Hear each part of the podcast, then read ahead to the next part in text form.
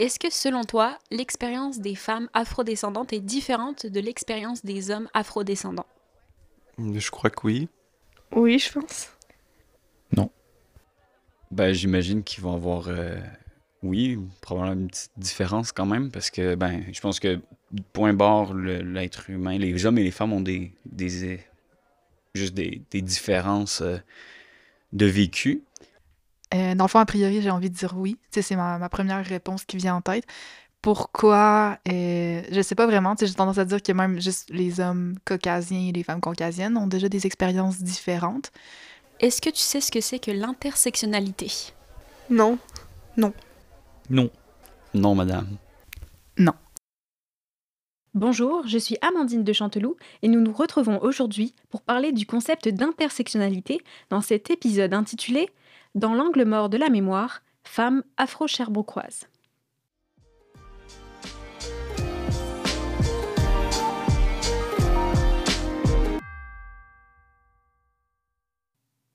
Comme vous venez de l'entendre, l'intersectionnalité est un concept très peu connu, mais primordial lorsqu'il est question de femmes afrodescendantes.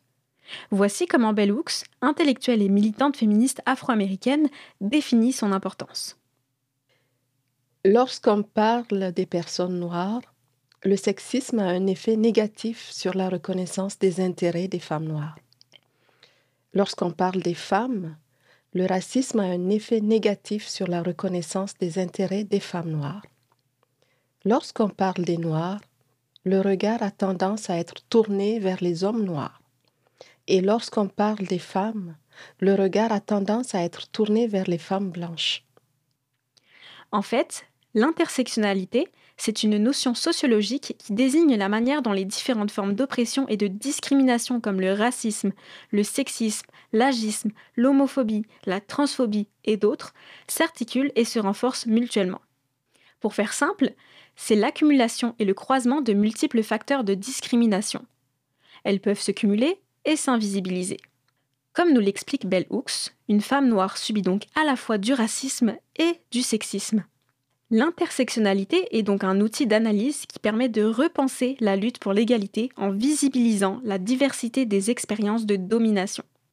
C'est à la juriste Kimberly Crenshaw qu'on doit ce concept qui explique l'imbrication des systèmes d'oppression. L'intersectionnalité permet alors de prendre en compte la complexité et l'expérience de la racialité vécue à Sherbrooke. En portant la focale sur l'inclusion de la condition des femmes afrodescendantes, nous pourrons donc mieux penser les expériences individuelles des femmes noires qui ne se résument pas à celles des hommes noirs.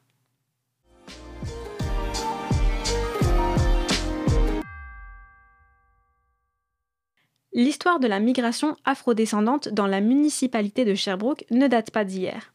En fait, il est même possible de remonter jusqu'à l'expérience de Richard Weston. Le jeune homme serait le premier étudiant afrodescendant du séminaire Saint-Charles. Il s'inscrit dans l'histoire d'une micro-communauté. Pourtant, il n'est pas le premier à laisser des traces dans la ville de Sherbrooke. C'est peu dire que sa présence participe à la construction d'une diaspora noire. Il fait partie d'un groupe d'hommes et de femmes qui ont laissé des empreintes noires dans la ville. Son expérience d'enracinement et de déracinement participe à plus large échelle à la compréhension de l'altérité et de l'expérience de la racialité à Sherbrooke. Ces communautés sont soumises à des stéréotypes que l'on utilise pour faire croire au naturel. Professeur Jean-Pierre Le Glonec, spécialiste des Amériques noires, de l'esclavage et du post-esclavage, le définit comme un déni de l'histoire. Être noir, c'est être la personne caricaturale. Il faut alors la présence de pionniers tels que Weston pour franchir la barrière de la racialité. En 1917-1918, il franchit la barrière raciale. En 1917, en intégrant le séminaire Saint-Charles. Il impose son corps, il impose son être, il impose son intelligence. Il nous impose de faire de l'histoire. Mais si les communautés afrodescendantes sont soumises à des stéréotypes, sont-ils les mêmes pour les hommes et les femmes?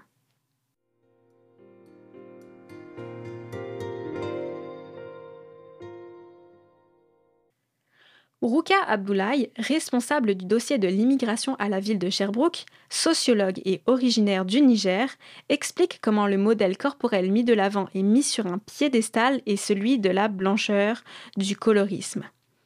Depuis la colonisation, les critères imposés par les Blancs ont fini par être intégrés dans les cultures noires et sont désormais mis de l'avant comme s'ils étaient supérieurs et comme s'ils pouvaient s'appliquer de manière égale aux Blanches comme aux Noirs.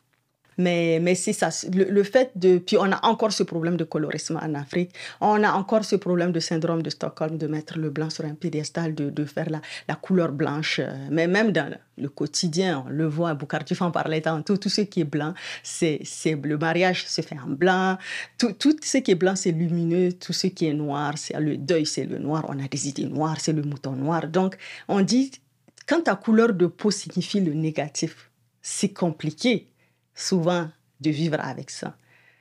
On y arrive parce que souvent on s'en fout, on fait notre vie, mais c'est pas tout. Puis surtout quand tu es dans ton pays, tu es la majorité, tu t'en fous. Mais quand tu es ailleurs, puis qu'on te rappelle que en fait on t'aime pas parce que tu es sale, c'est c'est pas si évident. Surtout quand c'est un jeune qui l'entend dans ce sens-là. C'est pour ça que je parlais de la domination de la blancheur. Comme beaucoup de femmes, Ruka a elle aussi voulu se blanchir la peau étant jeune car une peau blanche et claire était grandement valorisée. Pour Riziki, slameuse et étudiante en sociologie, les standards de beauté pour les filles blanches sont déjà très importants et difficiles à égaler, mais pour les filles noires, ils sont tout simplement hors d'atteinte. Déjà, il y a les filles avec le, le standard de beauté de filles blanches au Québec. C'est pas le même standard. On peut pas arriver à ce standard-là en tant que fille noire, genre. Aïssé Touré, infirmière clinicienne et cofondatrice de Black Estrie, met quant à elle de l'avant un stéréotype banalisé sur les femmes afrodescendantes, celui du label Strong Black Woman.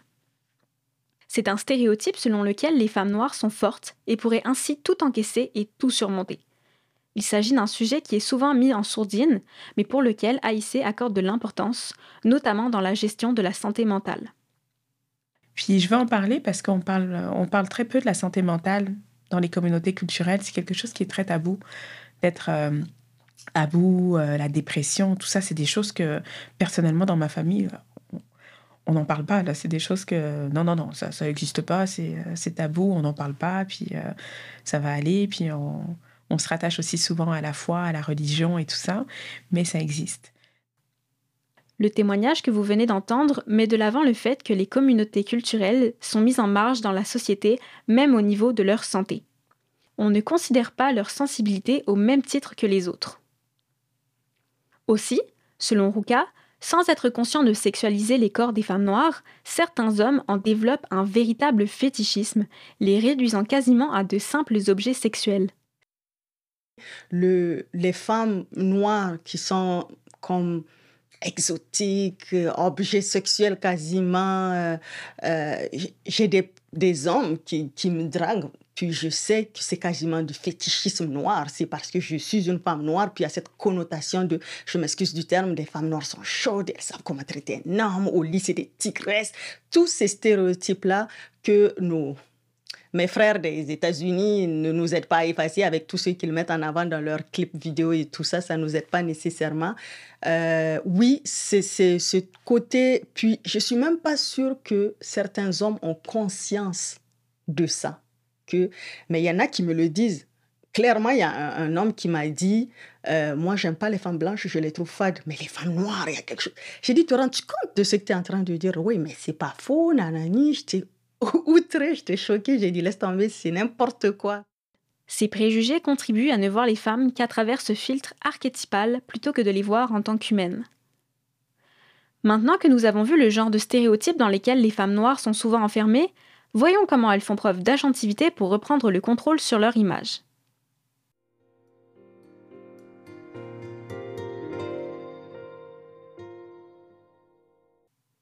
Black Estrie est un mouvement initialement co-instauré par Aïssé Touré en tant que groupe Facebook en 2020. Ce groupe lui permit de sortir le positif en partageant le portrait des personnalités noires. Le tout a évolué rapidement pour se développer en un organisme à but non lucratif dont l'objectif premier est la diffusion de la culture noire dans la région de l'Estrie. Black Estrie regroupe des activités socio-culturelles telles que les conférences, l'afro-pique-nique ou encore le brunch des femmes pour co-construire une sororité à travers la diversité culturelle. Black Estrie occupe la sphère médiatique notamment grâce à son émission Personne n'en parle.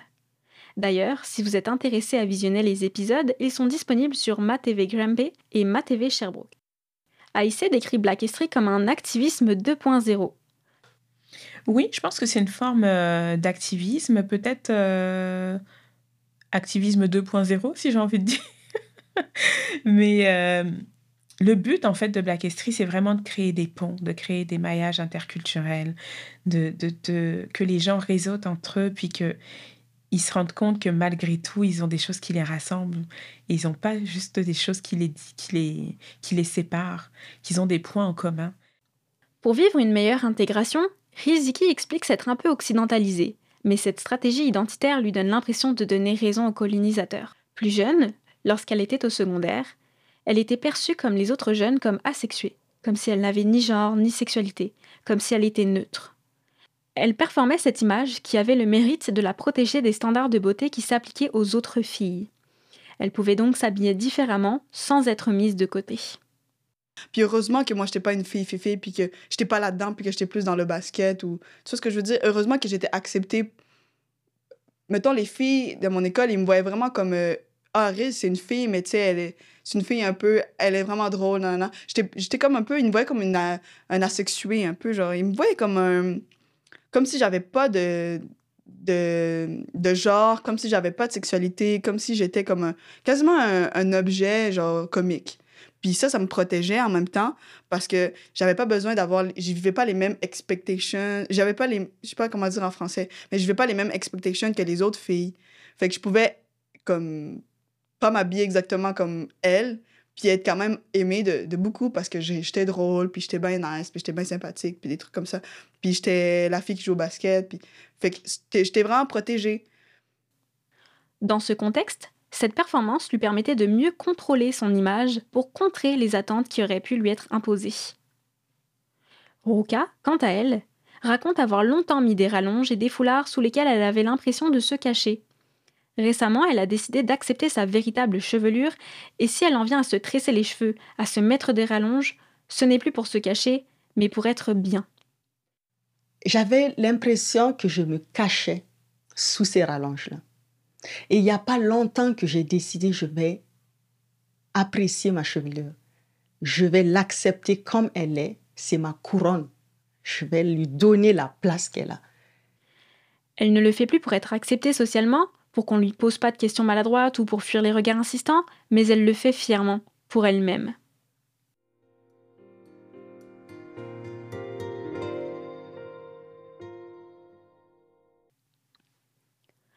Professeur Patrick Dramé, historien et spécialiste des questions décoloniales et des flux migratoires, explique comment le rapport à l'altérité est au cœur de la médiation interculturelle.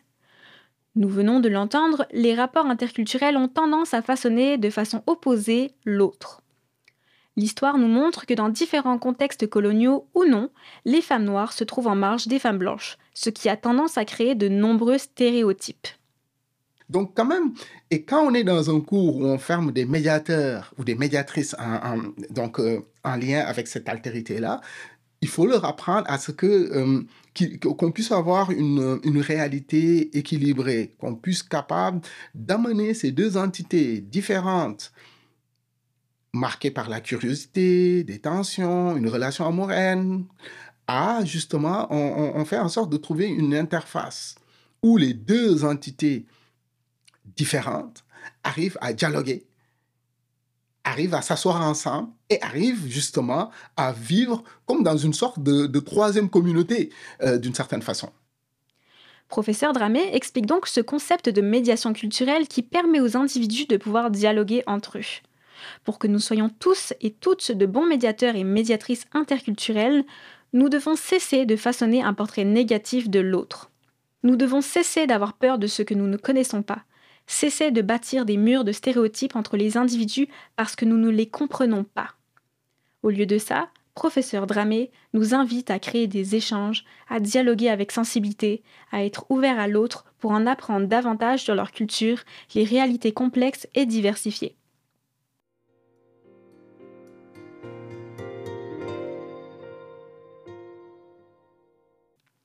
Ce sera donc sur les sages-paroles d'Audre Lorde, auteure afrodescendante, que nous concluons cet épisode. Merci de nous avoir écoutés. Peut-être que pour certains d'entre vous, ici aujourd'hui, Je suis le visage d'une de vos peurs. Parce que je suis femme, parce que je suis noire, parce que je suis lesbienne, parce que je suis moi, une poète guerrière noire qui fait son boulot, venue vous demander Et vous, est-ce que vous faites le vôtre?